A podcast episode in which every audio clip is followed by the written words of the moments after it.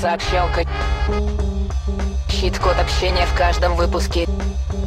Всем привет-привет! Сегодня среда, и в эфире ваша любимая передача об общении «Сообщалка». Мы продолжаем сезон коммуникации в команде, и сегодня поговорим об обратной связи в рабочих отношениях.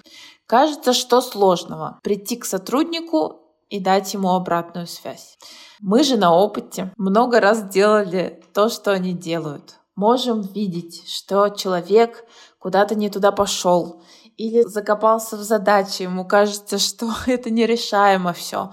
Он затормозил и находится в, какой-то прострации.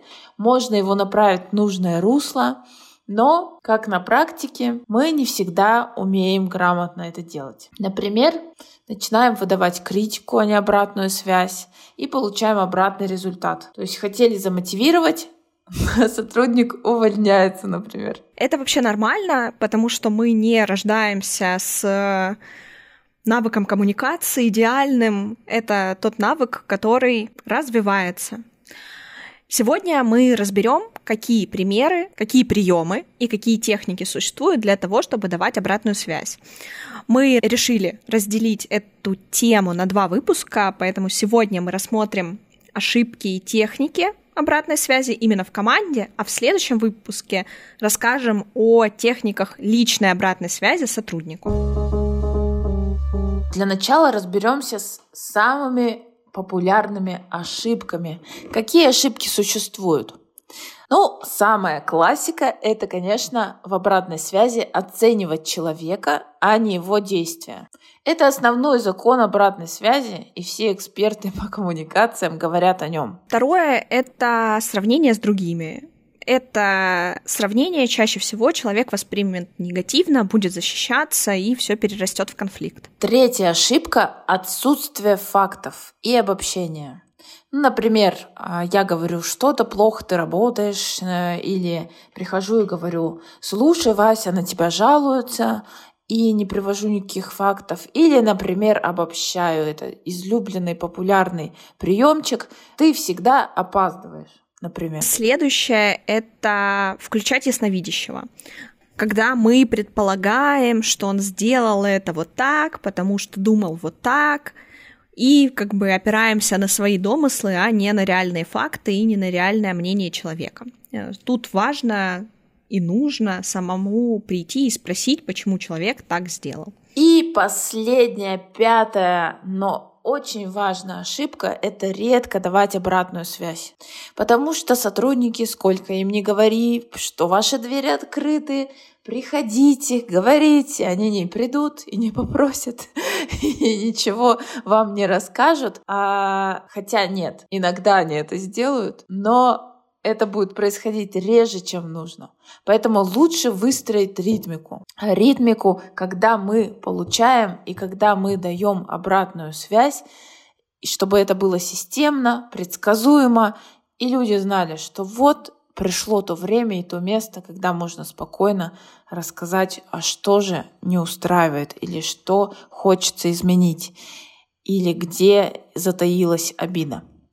Обратную связь мы можем давать в команде и личную, один на один. И сегодня, как Милана верно уже заметила, мы рассмотрим командную обратную связь, техники и приемы. Первый шаг обязательно выстроите ритм. Неля уже об этом сказала. Здесь можно сделать там раз в неделю на планерке, раз в месяц на специальной встрече, или назначить график встречи один на один и так далее, но выстроить этот ритм, сделать его предсказуемым, ясным и понятным для сотрудников важно. И первая техника, которую мы предлагаем, это пожелание на будущее. Это та техника, когда мы не анализируем причины и никак их вообще не оцениваем, и используем эту технику как разовый инструмент в условиях ограниченного времени. Здесь мы не обсуждаем, что было сделано плохо, это не ретроспектива, мы не оцениваем, а сразу предлагаем какие-то изменения и конкретные действия. Например, если человек опаздывает на зумы, мы ему предлагаем из серии «давай ты будешь приходить за две минуты до начала и запускать их».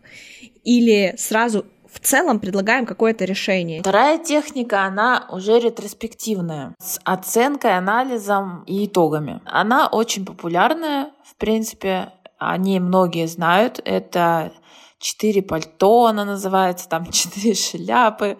Можно придумать свое название, подходящее для вашей команды, что там будет за предмет одежды. В общем, суть такая. Факты это белое пальто, что было плохо это черное пальто, что было хорошо желтое и что нужно сделать зеленое. То есть мы берем и в четырех аспектах прорабатываем то, что произошло. В этой технике мы берем, что делать дальше, вещи из негативного блока, что было плохо и что нужно поменять, чтобы двигаться. И нужно и важно, чтобы люди, например, черное пальто, это черное пальто критика, надевали его и на себя, и только потом на всех остальных. Иначе есть риск, что они начнут друг друга убивать, и это подорвет доверие. И здесь важно, что порядок имеет значение. Мы начинаем с контекста. То есть белое пальто стартует, и мы проговариваем факты, что происходило. Затем мы озвучиваем негатив. Что же плохого было в этом? Что произошло? Какие минусы? Какие потери? Какие негативные последствия были? Затем добавляем позитива.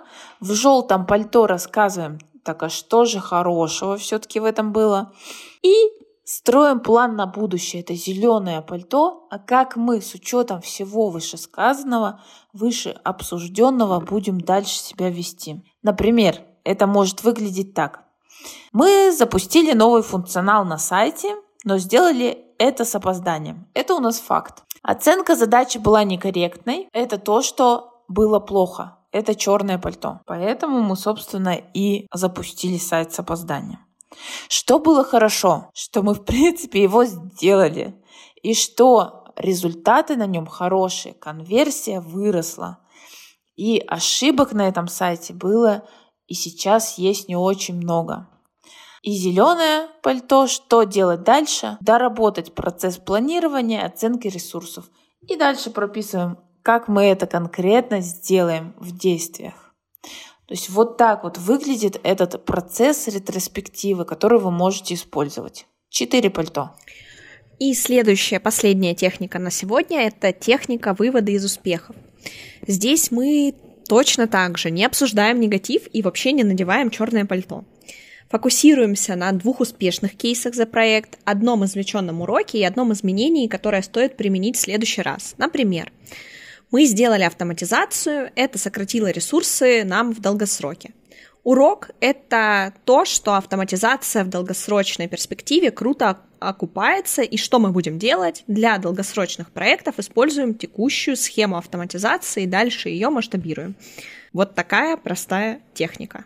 Да, но она важна, потому что некоторые вообще говорят, что не нужно делать выводы из ошибок. Есть такая точка зрения, даже а, книжка есть об этом написанное. И в ней рекомендуют делать выводы именно из успехов. Поэтому попробуйте, а вдруг вам именно зайдет. Итого. Сегодня мы обсудили основные ошибки, которые совершают все при выстраивании обратной связи со своими сотрудниками и обсудили три техники, как давать обратную связь в команде общую на всю команду. А все техники, которые касаются личной обратной связи, мы обсудим в следующем выпуске. Ищет код сегодняшней сообщалки ретро в моде. Ретро в моде.